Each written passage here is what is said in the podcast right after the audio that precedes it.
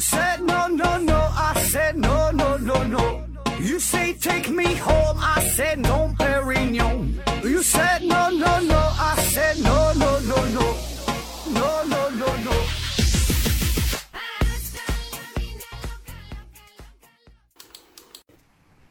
拼命探索，不计后果。欢迎您收听《思考盒子》，本节目由喜马拉雅平台独家播出。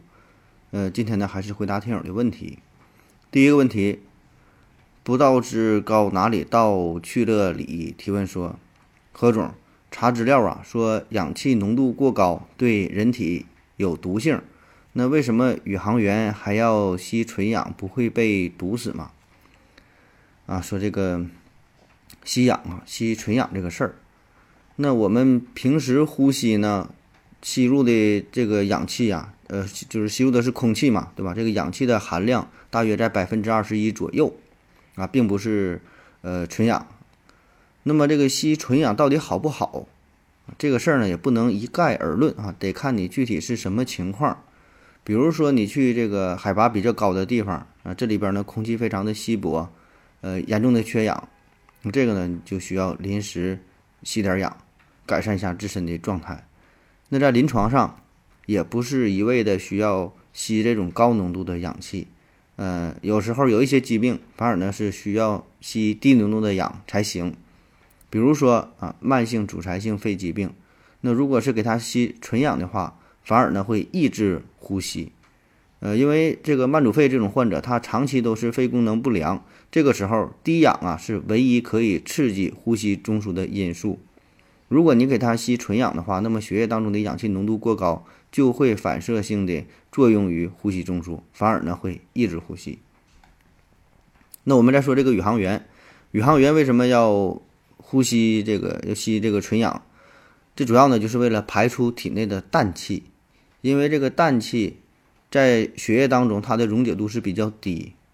那么你宇航员出舱的话，如果不排出氮气，在太空当中，在这种真空的状态下，它与人体的气压差非常大，那么这个时候氮气就会形成气泡，就会进一步的损害关节腔啊，引起关节疼痛啊，更严重的就是可以造成血管的堵塞啊，类似于这个潜水员有有这个潜水病啊，有这个减压病，也都是这样的道理。下一个问题，查无此人西恩提问说，为什么打呼噜的声音自己吵不醒自己，睡在旁边的人啊？就算睡着了也会被惊醒。说这个呼噜声很大哈，但是基本不会把自己给震醒。怎么回事啊？这两种情况。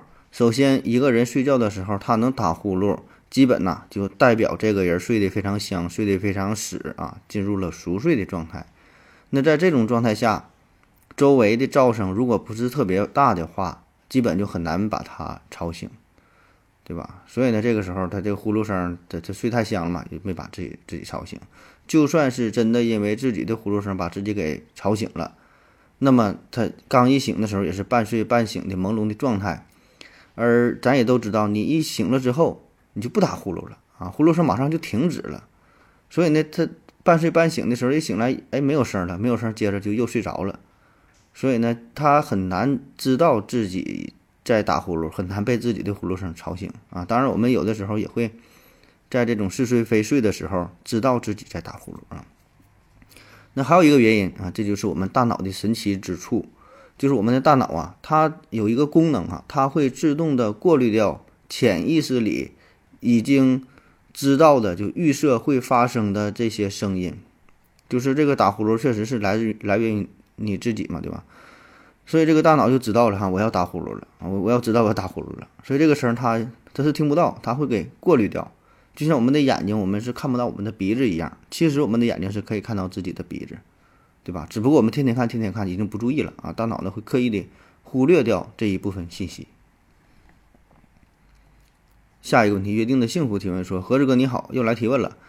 嗯，想问一下，这个黄河的自然条件那么糟糕，却。成为了华夏文明的发祥地。嗯，黄河常年泛滥，五千年前也并没有很温和呀。那个时候有大禹治水，而且黄河水呃非常汹涌，下流容易断流，漕运困难，含沙量大，灌溉和饮用水都成问题。先民为啥没有搬走啊，而是在黄河边儿延续了一代又一代的文明呢？嗯，说这个黄河啊，说黄河，说这个水和人类定居这个事儿。嗯，那过去那个时候的特别落后啊，对吧？咱说你要想搬家，你想搬，你也你也你往哪搬呐？你也搬不了多远儿啊。搬在过去你想搬家不太现实，你你往哪走，对吧？根本走不了多远。而且呢，这个水资源啊，特别是河水啊，非常非常的重要。就是对于古人的生活来说，虽然黄河水泛滥啊，起码呢它还有水啊。你搬到其他的地方，平原的地方它没有水。或者是一些山区啊，没有水都没有泛滥，看起来很安全，那实际上呢是非常不利于生存的。就是这个水对于人类的生存，对于文明的形成，这个是至关重要的。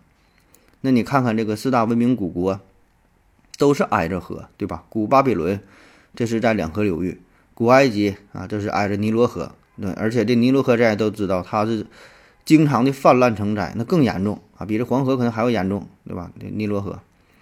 然后古印度是在印度河流域啊，这个这个印度河嘛，对吧？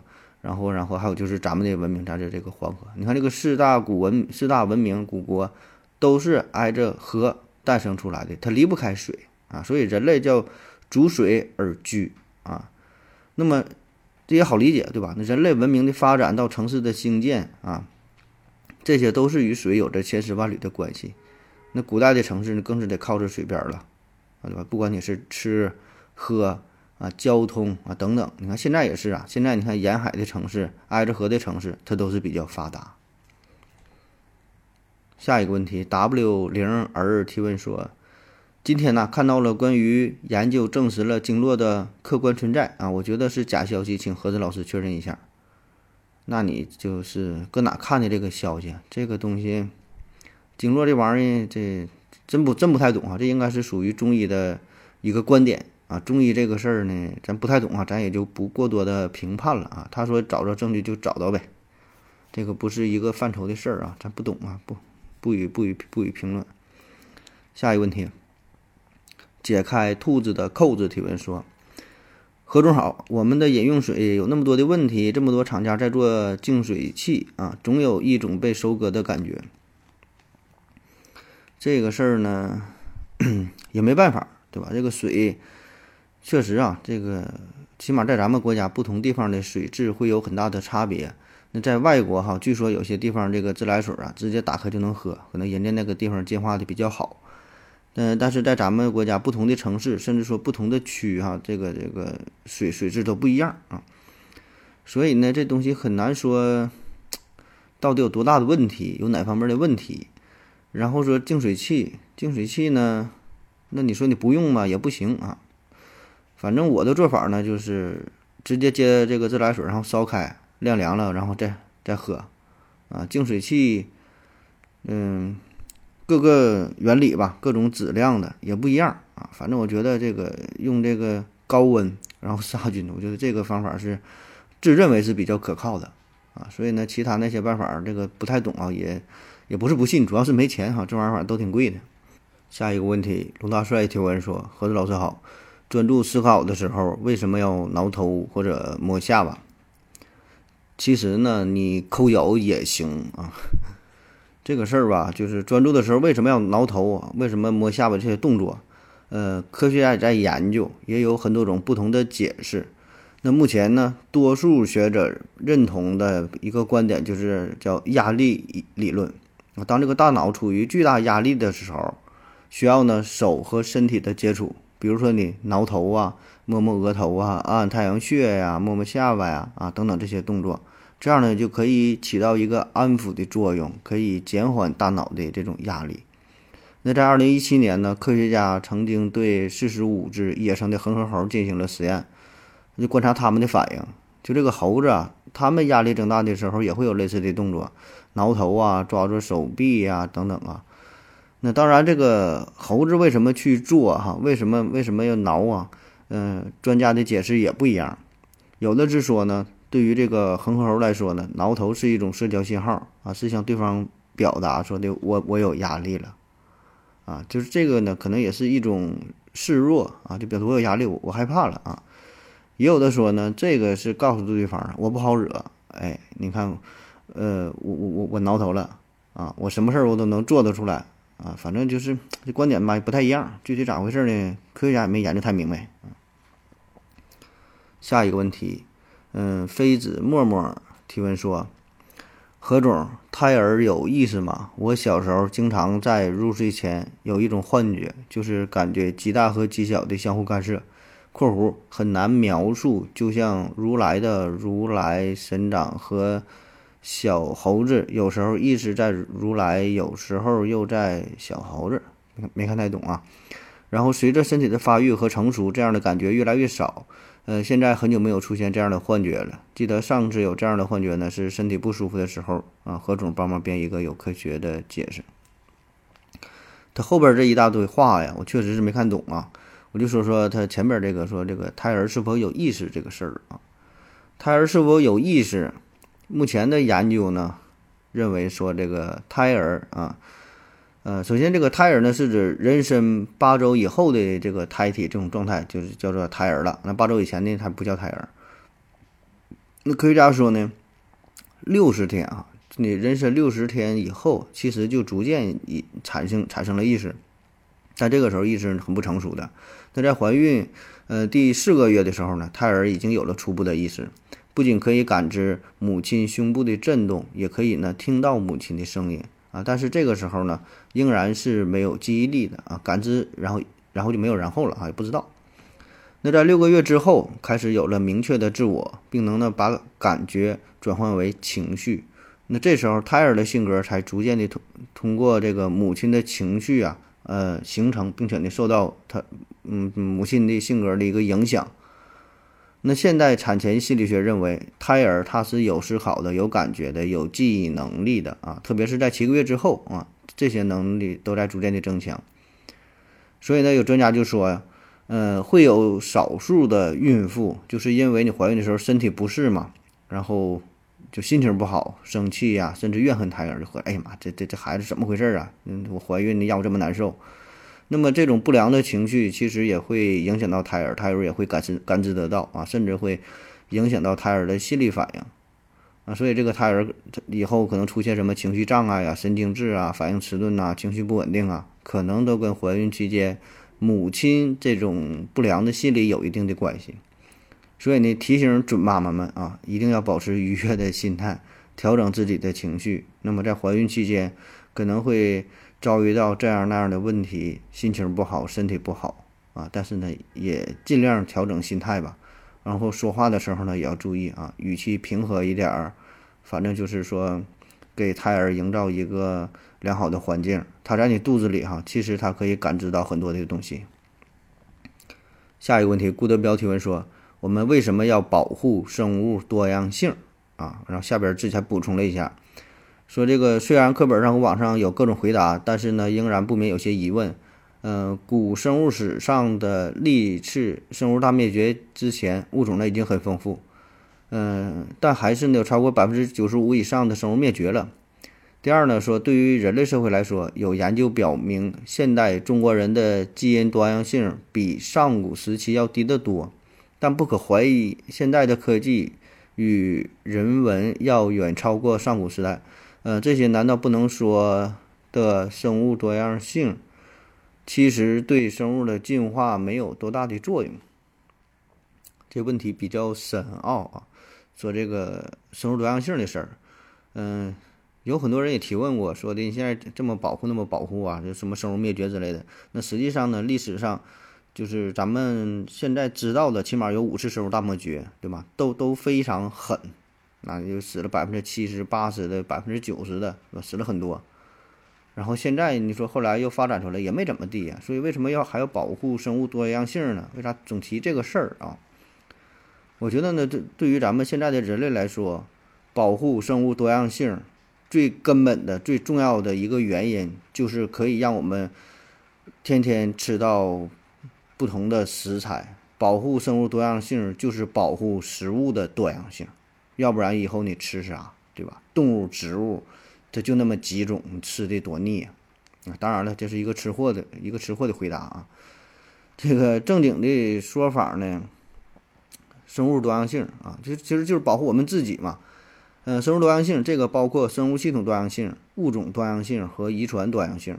物种的灭绝呢是属于物种多样性的减少。那么当一个生态系统的这个生物多样性十分丰富的时候，那么单个物种的灭绝所空出的位置，很容易就由其他的物种马上就可以填补，整个这个生态系统还是稳定的。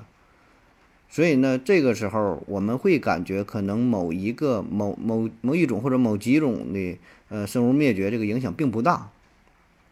举个例子哈，比如说这个草原上，草原上它有很多的小动物，对吧？那么比如有一种鹿啊，这个鹿就就死了啊，那我们可能根本没听说过啊，确实也没有什么影响，因为这些狮子、老虎啊，这其他捕食者可以吃其他的小小动物，这个鹿死就死了啊，真没啥影响。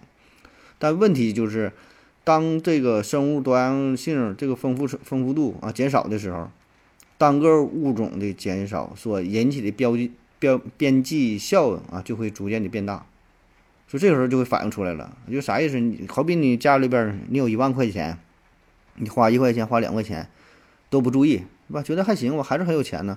但是当你兜里就剩五块钱的时候，就剩三块钱的时候，你再花一块钱，再花两块钱。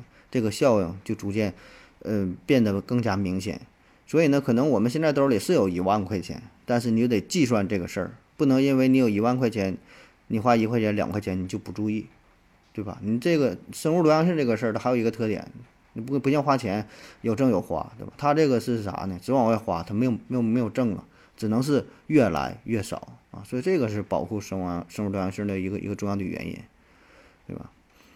那么现在啊，嗯，生物多样性这个破坏是很非非常严重啊。据说是平均每隔五分钟就有一个物种从地球上消失了。那么这很大程度上呢，也是和我们人类的破坏有关，对吧？特别是最近这个二百多年工业化之后，然后人类的欲望它是无限的嘛，各种开采呀，然后对自然的掠夺呀，然后，各种什么新的发明啊，破坏环境啊。所以呢，如果你不在意这些事儿啊，觉得这个东西好像离人类很远哈。那实际上，这个如果不是说它一个渐进的变化，一点点儿、一点点儿的，可能说突然有一天这个事儿突然爆发出来啊，直接就会作用到我们人类身上，我们人类也会跟着就灭绝了。下一个问题，思考电子提问说：何总，呃，在某些枪战剧情的影视作品当中，能看到一些人在受伤后把子弹头取出来。嗯，把里面的火药啊倒在伤口上进行点燃，请问这科学吗？在真实的战场上还会这么做吗？请何总谈谈你的看法。啊，他说这个事儿啊确实看过，有一些电影电视剧啊有这种情节啊，受伤了，受伤之后把子弹抠出来，里边的这个这个火火火药火火药啊到伤口上一点啊，我觉得这个应该是假的啊，这东西。首先，你这个子弹打出去之后，这里边你抠出的是啥东西？你火药不都已经烧没烧没了吗？那抠的是啥？我更多的觉得吧，这就是一个为了剧情比较好看啊，看起来挺血腥的啊。那么这个原理，如果要是说没打的子弹，有可能是利用这火药，然后点着之后。呃，产生高温，产生一个止血，对吧？想想用这这个效果啊，但是实际上，我觉得即使这样，这个效果也并不理想，反而呢可能会带来局部这个伤口的感染，甚至说引起一定范围的烧伤。那么在部队当中哈，实际上这些战士都是经过训练的哈，会学过很多基础的急救的知识，对吧？而且身上也会带一些最基本的急救包。呃，他们也学过一些这个止血的方法，加压止血呀，止压止血呀，止血带呀，对吧？会有一些最基础基础的装备，对吧？所以呢，不会这个这个用这么这么简单粗暴的方法进行止血啊。所以这个电影就是电影嘛，就就就就就凑合看嘛。下一个问题，不知道高到哪里去了啊？提问说，最近几年发现超市的水果越来越难吃啊？为什么？明明包装精美，卖相很好啊，但是吃起来呢就是不好吃。比如呢，硬邦邦的香蕉，酸倒牙的桃子，白瓤的西瓜，吃起来像冬瓜的哈密瓜。所以啊，你就应该知道啊，它的包装为什么这么好看了啊？下一个问题，童大帅提问说：“何子老师好，现在啊老龄化严重啊，就需要呃多生孩子啊。那么等这批孩子老了，是不是就需要更多更多的孩子来抵消老龄化？这个想法成立吗？如果成立，应该怎么解决这个问题？”嗯，这个想法我觉得确实成立，对吧？确实这个老龄化会越来越严重，然后就需要越来越多的孩子啊。那么怎么办哈？我觉得可能会等到未来科技发达之后，就从另外一个模式去解决，而不是单纯靠生孩子。可能以后这个就可以永生了啥的吧，咱就不用生孩子，地球上就这么多人，就保持这个状态哈。所以这事儿就不好说啊。这个就是根据当时的国情、当时具体人口的情况要进行。嗯，相应政策的制定啊。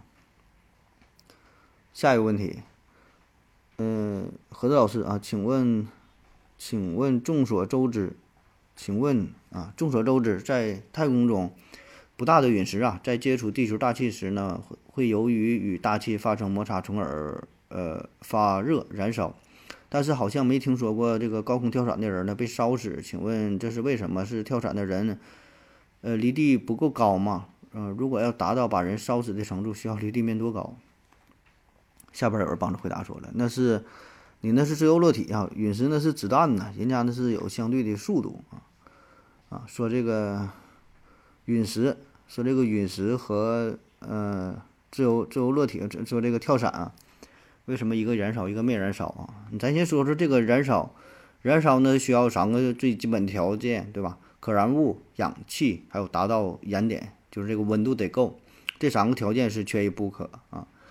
但是我们看一下这个陨石，所谓的陨石燃烧这个事儿挺奇怪的。陨石是啥？无非就是石头或者是金属或者是二者的混合物，对吧？陨石，那么它并不是严格意义上的可燃物。你说石头，你这玩意儿能能点着吗？金属能点着吗？好像不能啊。那为什么它还会在经过大气层的时候发出耀眼的光芒呢？其实呢，这个就是在这个陨石在它坠落的时候，啊，它的方式很特殊啊，它并不是通过我们嗯平时理解的所谓燃烧的方式所所产生的这种发光发热啊。那么火焰啊，从本质上来说，它是一种等离子体。如果我们在一个系统当中放入高温且这个密度较大的等离子体的时候，那么从外观上来看，我们就可以看到火焰的形态，就看起来它是火焰啊，但实际上跟我们平时点的火它不一样啊。那这个陨石在进入到地球的大气层的时候，它就属于这种状态，因为它速度非常快嘛。那它就会对前端的空气进行强大的这个这个呃压缩，那就会产生巨大的压力。那根据理想气体状态方程，呃，这个这种绝热压缩的气体的温度就会很高。另一方面呢，就是这个摩擦啊，那陨石的表面物质和这个空气，呃，也会发生剧烈的摩擦。那在这两种作用下会产生巨大的能量，从而呢就使这个前端的空气和陨石的表面的温度急剧升高，那最高的可能会达到上万摄氏度。那么在这种高温的状态下就会产生三种结果：第一呢就是这个前端的空气分子被加热啊，一直到这个等离子状态，形成了这个火焰的外观；第二呢就是这个陨石表面在高温下发生这个融化，那在气流的带动下呢又与这个本体呢发生了剥离啊，就分开了，最后呢它就会显得是更加的明亮。再有呢，就是这个非常高速的运动，再加上这个加热啊，产生的这个强强强强烈强烈的这个激波，那么这样呢，就会对那些结构不是特别稳定的啊，比较松散的，呃，不是太规则的这些陨石，那么这个激波哈，在它的影响下就容易发生裂解，所以呢，它它就分开了，甚至在空中呢就发生爆炸了啊，这个就是这个陨石。所以呢，从以上的分析来看，这个陨石之所以能够燃烧。主要呢取决于它们与大气分子之间的相对运动，哈，这个速度非常高。那即使在这个大气层当中没有氧气，或者说氧气非常稀薄啊，它并不符合正常的燃烧的状态，那么这个陨石也会出现燃烧的这种表现啊。而这个陨石在进入大气层之前，它呢是几乎是在这个真空的宇宙当中运动的，对吧？虽然呢，它以很高的速度在运动，那么但它在宇宙当中，呃，没有这个空气分子，或者说极其极其的稀薄了啊，所以呢，它就产生不了这种等离子的状态，也没有激波啊，也不会发生这个燃烧的现象。而进入大气层呢，虽然这个空气很稀薄，但它还是有空气分子，所以那个撞击之后、摩擦之后啊，就会出现这个燃烧的表现啊。那好了，说完这个陨石，我们再说这个跳伞，高空跳高空跳伞啊。跳伞这个跳伞呢，分为低空跳伞、中还有高空啊，就是高度不一样。一般那个中低空跳伞呢，大约是一千米以下；高空跳伞呢，一般是在三千米以上啊。这个没有一个绝对的高度啊。那么也有一些这个极限运动爱好者啊，最高的好像是创造了大约四万米，从四万米的高空跳伞的一个记录。我看过这个视频呢，非常壮观。那从这个高度上来看。中低空的跳伞，这个起跳位置都是比较低，都是在个对流层以内。那高空跳伞呢，可以达到这个平流层的中部，而这里这个空气分子相对于热层和散逸层来说呢，这个密度啊是非常非常高，而且这个跳伞的初始速度是零啊，从零开始加速。那么在这个下落过程中啊，本来速度是零的吧，下落过程中还会受到空气阻力也非常大，所以呢，它这个速度啊。它实际上是很很慢的，就跟这个陨石比，它是很慢的啊。这个阻力与速度的平方成正比，所以当一个人他下落的时候，那么他这个阻力啊就会在短时间内与这个重力达到平衡的状态，下落的速度也就不会再增加。那咱可以算一下，即使从这个四万米高空跳伞达到匀速下落时候的速度，也大也就是大约每秒三百呃三百六十多米左右啊，所以这个速度不快啊，很慢很慢的。那么这个跳伞这个人儿，他下端的这个空气压缩以及和这个空气摩擦这这些效果，几乎呢不会对提升温度啊带来什么效果，就完全达不到让这个身体燃烧的这个条件啊。好了啊，今天节目基本就是这样，感谢您各位的收听啊，谢谢大家，再见。感谢您的聆听，如果您也想提问的话，请在喜马拉雅平台搜索。西西弗斯 FM，在最新一期的节目下方留言即可，欢迎您的参与，我在这里等你哦。